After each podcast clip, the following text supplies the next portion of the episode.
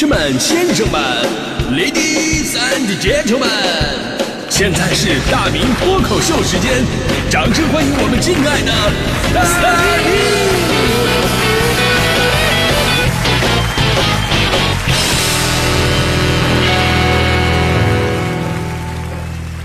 欢迎各位来到今天的大明脱口秀，我是大明啊。今天说到关于签名这个话题呢，还真的有点小小的不好意思。因为我们电台主播这种特殊的工作性质呢，有的时候在外面我们搞一些活动啊，有的热情听友就会跟我们要签名。每次啊，我真的是特别不好意思，因为我的父母啊曾经告诉过我，不要随便给别人签名，因为在签名之前，你可能在他们心中的形象还是完美的啊，签了名之后，他们就会找到你人格当中的裂缝，并慢慢的运用。字如其人，见面如字，这些人生公式，从裂缝当中挖掘出你更多的缺点与不堪啊！你看看我现在讽刺自己，讽刺的是多么的文艺啊！当初我年纪小，还不懂得这个道理，哇！我就说这么个事儿吧，我第一次给人家签名，这事儿在我的新书当中，人生笔记当中也提到了。我经历过广播最狂热的时代，那会儿啊，我刚大学毕业，我去温州台啊，在温州台入职呢，也就不到一个月的时间。然后跟着台里的知名主持人去外面做活动，打打杂什么的。领导私下跟我说说，就是给知名主持人做肉盾，你要保护好他。我当时还纳闷，为什么保护好他？他得罪什么人了？有人要弄他吗？啊！领导看了我一眼，说到时候你就知道了。结果那是我人生第一次感受到，我们这个职业竟然这么受欢迎。当时我们去的是中国鞋都产业园，您听这名字，中国鞋都，可见这个地方啊，不仅是制鞋工厂的聚集地。而且是在中国制鞋业是绝对龙头级别的存在，什么奥康、康奈、吉尔达、红蜻蜓都是从这儿出来的。那儿的工人嘛，流水线作业，枯燥的工作生活当中呢，收听我们的广播节目就是他们的最大乐趣了。所以电台主播来了，在当时比明星驾到都要轰动，因为电台主播呢，除了知名度，还有一种特别的亲切感，就好像家里边来亲戚一样。那会儿的情况就是这样的，当时。好几千人，里三层外三层，围的是水泄不通，四面八方都是伸过来的手，呃，还有不知道从哪扯下来的纸，伴随着一声声此起彼伏的“老师给我签个名儿老师我爱您”。你说我一个刚从象牙塔出来的大学生，我哪见过这种阵仗啊？当我正在自觉的我充当肉盾维持现场秩序的时候，结果人群当中有个小姑娘就问我：“哎，你也是电台的吗？”我说：“我是啊。”小姑娘眼睛一亮：“啊，那你是主持人吗？”我说：“是啊。”然后奇葩的事发生了。他也不问我是谁，也不问我主持什么节目，直接给我一张纸一一支笔，啊，那纸都被捏得皱皱巴巴的，喊啊，主持人给我签个名吧。还没等我反应过来呢，旁边人听到了，哟，他也是主持人，好几百只手就给我伸过来了，我也要给我签一个吧。这是我人生当中第一次被人家主动索要签名，而且当时没有自己的节目。也没什么知名度，主要我那时候名字还是我的本名孙运明，我签了好几百个，这家伙把我累的。回来以后呢，我就决定我要应该改个简单点的名字。啊，大名就是这么来的嘛，对吧？这么多年过去了，风风雨雨见过很多，其实才知道这份错爱是多么的宝贵。这不是他们对我的喜欢，而是单纯的出于对广播的热爱和信任。这就是我们这个行业的魅力，是一代一代广播人积累下来的努力，跟那时候的我其实没什么太大关系。所以呢，现在有朋友找我签名什么吧，我真的是觉得很不好意思。一个呢是，这个我并不是什么真正的名人啊，这个我这名也没什么纪念意义。另一个呢就是字儿确实不好看，好多次别人拿着很漂亮的本子过来，我都下不去手，我都问我说你有没有别的纸啊，这个草纸啊、卫生纸什么的那个，用过的也没关系啊。这个还有一次特别扎心啊，特别扎心。当时有个听众带着他孩子拿着我的书来找我签名，签完以后呢，他自己很高兴。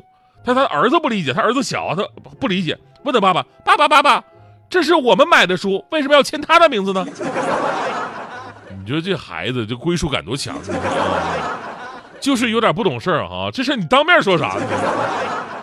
当然，咱们今天说这么多呀，还是说回到今天为什么要聊这个关于签名这个话题。最近巩汉林老师不是跟这个中国男足 有来有回的吗？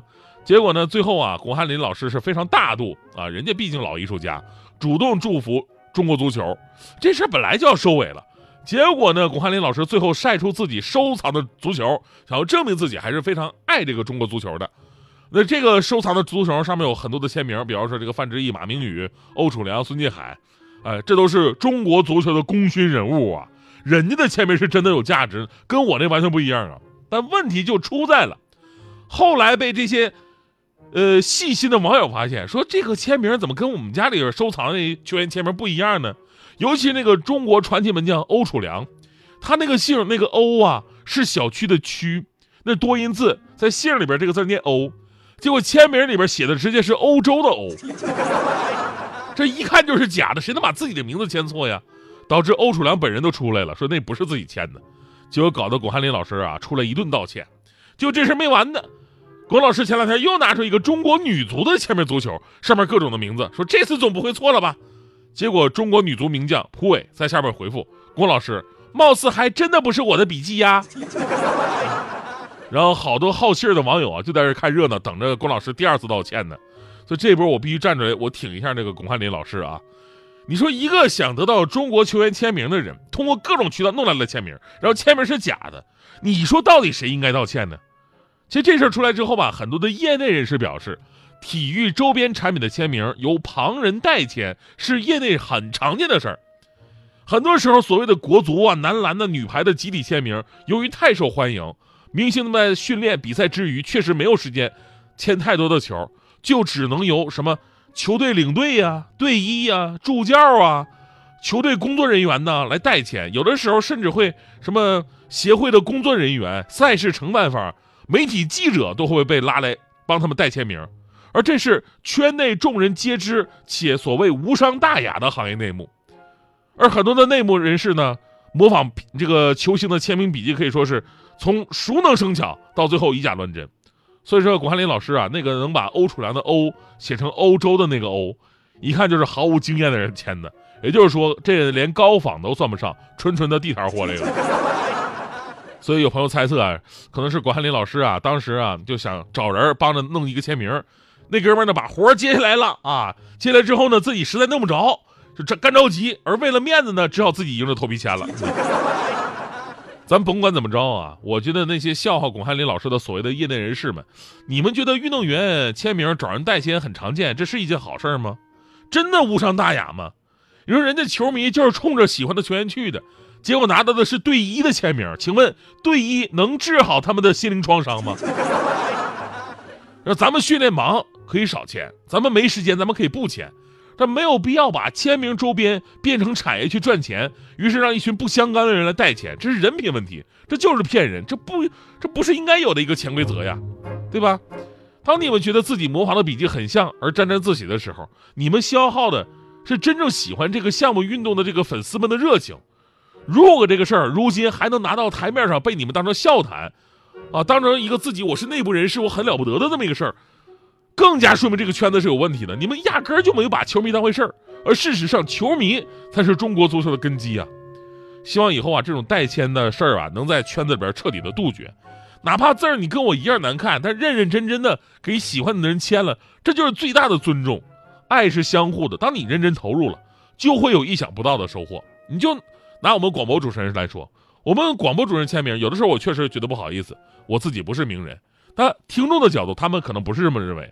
那有的人拿到我们的签名也如获至宝，为了得到我们的签名不择手段。大迪是我们当中最成功的吗？为什么呢？大迪是把他的签名卖出去过的人。